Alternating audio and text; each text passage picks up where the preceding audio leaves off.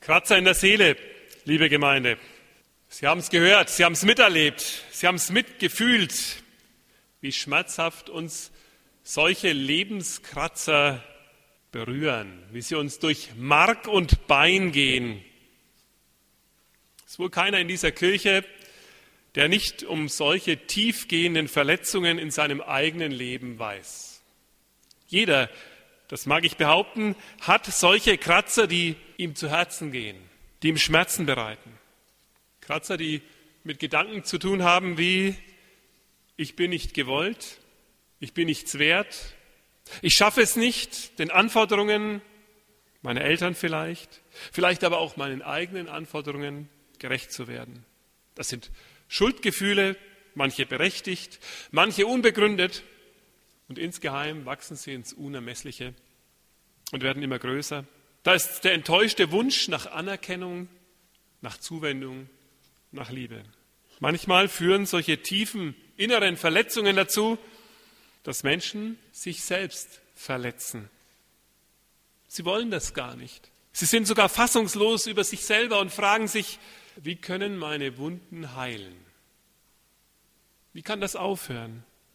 Ich möchte heute drei kleine Schritte nennen auf dem Weg zur Heilung für eure Seele, wenn euer Herz weint. Es ist kein Programm mit Anspruch auf Vollständigkeit, mit Erfolgsgarantie, keine Tablette, die man schlucken muss und dann klappt alles. Tut das, was eurer Seele wohltut. Tu das, was dir und deinem Leben Heilung bringt. Was sind diese drei Vorschläge, die ich euch machen möchte? Der Segen, die Vergebung und die Begegnung. Also fangen wir mit dem Segen an. Vielleicht fragt ihr euch, ja, was hat denn der Segen überhaupt mit den Verletzungen meiner Seele zu tun?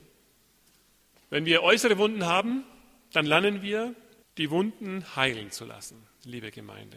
Es ist nicht gut, wenn wir stürzen als Kind und dann ist so auf dem Knie ein Grind und wir kratzen immer dran rum.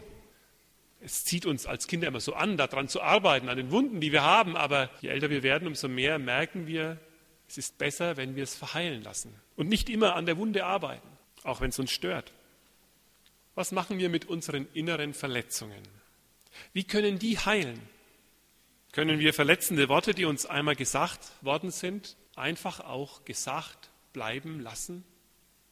Können wir sie verschwinden lassen, ohne sie in Gedanken immer wieder selbst neu zu wiederholen, uns in Gedanken diese Worte immer neu vorzusagen und sie damit selbst lebendig zu machen? Können wir das einfach einmal gehen lassen? So geben wir ihnen immer neuen Raum. Wenn wir die Enttäuschungen, die wir mit anderen erlebt haben, uns immer wieder neu vor Augen sagen, vor Augen führen und uns immer wieder neu sagen, dann erlebt unsere Seele sie immer wieder neu. Überlege dir doch einmal, in welche Kanäle deines Lebens leitest du jeden Morgen neu Wasser hinein? Sind es die Verletzungen, die Enttäuschungen? Welche Kanäle werden dadurch, dass du sie immer neu bedienst, immer tiefer, immer breiter in deinem Leben? Und welche bleiben klein und ungenutzt? Segnen heißt im Griechischen gut reden, ein gutes Wort sagen, ein Wort sagen, das Gutes bewirkt. Wisst ihr eigentlich, dass Gott euch segnen will? Jeden Tag, jede Stunde, ständig und immer zu. Er will euch Worte zusprechen, die euch heilen, die Gutes in deinem, die Gutes in eurem Leben bewirken. Du bist Gott wertvoll. Du bist mir wichtig. Vielleicht ist es gut, wenn ihr euch diesen Satz einmal selber sagt, jetzt für euch. Du bist Gott wertvoll. Du bist mir wichtig. Und wenn ihr diesen Satz auch den anderen sagt, denen, mit denen ihr zusammenlebt, nicht, du musst mehr aus dir rausholen, das sagen wir so gern, weil wir es gut meinen, scheinbar jedenfalls. Sagt denen, die euch wichtig sind, doch, du bist Gott wertvoll. So wie du bist. Du bist wichtig für mich, so wie du bist. Vielleicht sagt ihr das jetzt mal wirklich, auch eurem Nachbarn. Du bist Gott wertvoll. Das kann man leise sagen und laut. So segnet euch selber am Anfang des Tages. Martin Luther hat einen Morgensegen geschrieben, den findet man im Gesangbuch. Und da steht drunter, mit diesen Worten segnet euch selbst am Anfang eines Tages. Überlegt doch einmal, in welche Kanäle speist ihr neues und frisches Wasser ein an jedem Tag. Segnet die Menschen, die euch begegnen.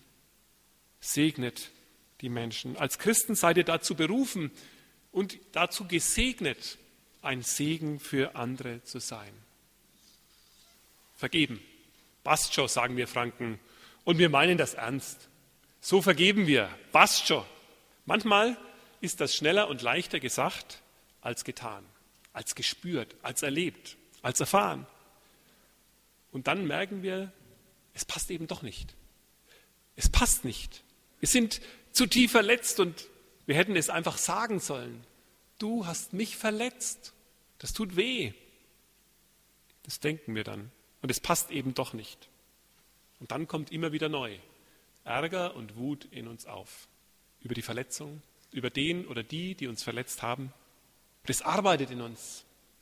Ihr müsst wissen, vergeben ist wichtig. Vergeben ist heilsam. Vergeben heißt frei sprechen.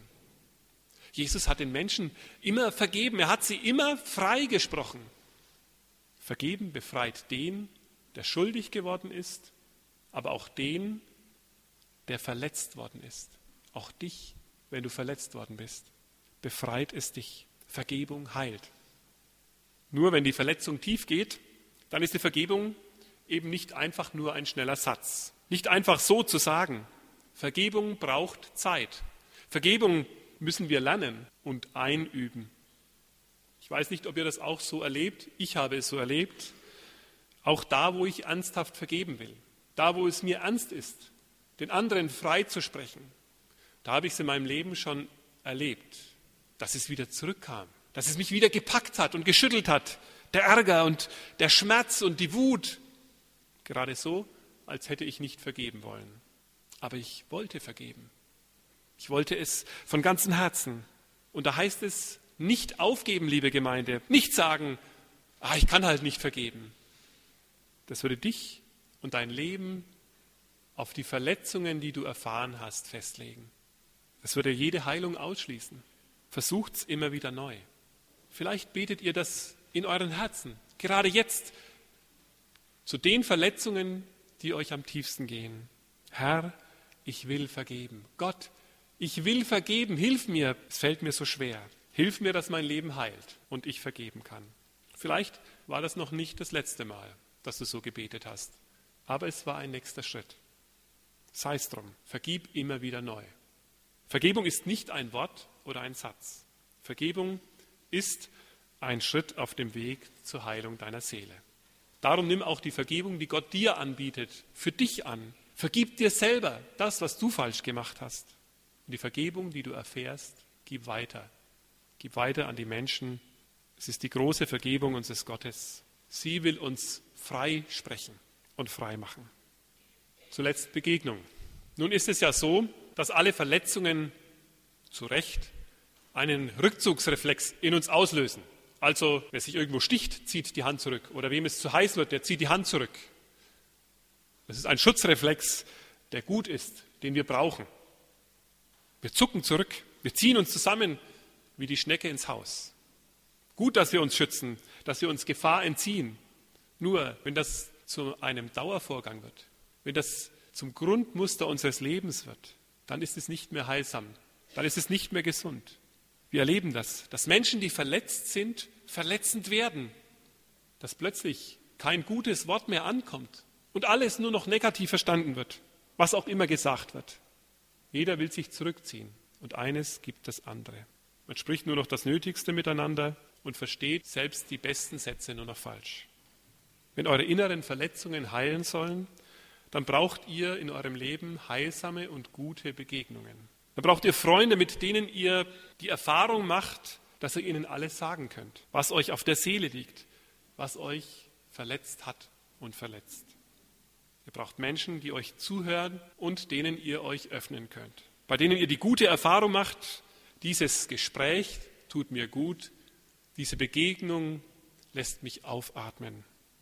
Sucht solche Menschen, Freunde, vielleicht wenn die Verletzungen tief gehen, Menschen, die euch professionell helfen können, damit ihr erfahren könnt, dass Vertrauen sich lohnt, dass ihr neues Vertrauen gewinnt und wieder froh werden könnt. Ich möchte euch einladen, bei Jesus anzufangen, ihm im Vertrauen eure Verletzungen zu sagen. Zu ihm könnt ihr immer kommen. Er ist jedes Vertrauen wert. Ihr könnt ihm eure Verletzungen sagen. Er kennt sie. Sagt sie ihm neu. Vertraut ihm eure Enttäuschungen und eure Verletzungen an. Gebt ihm die Ängste und die Schuld eures Lebens. Ich weiß keinen, der solches Vertrauen verdient wie er.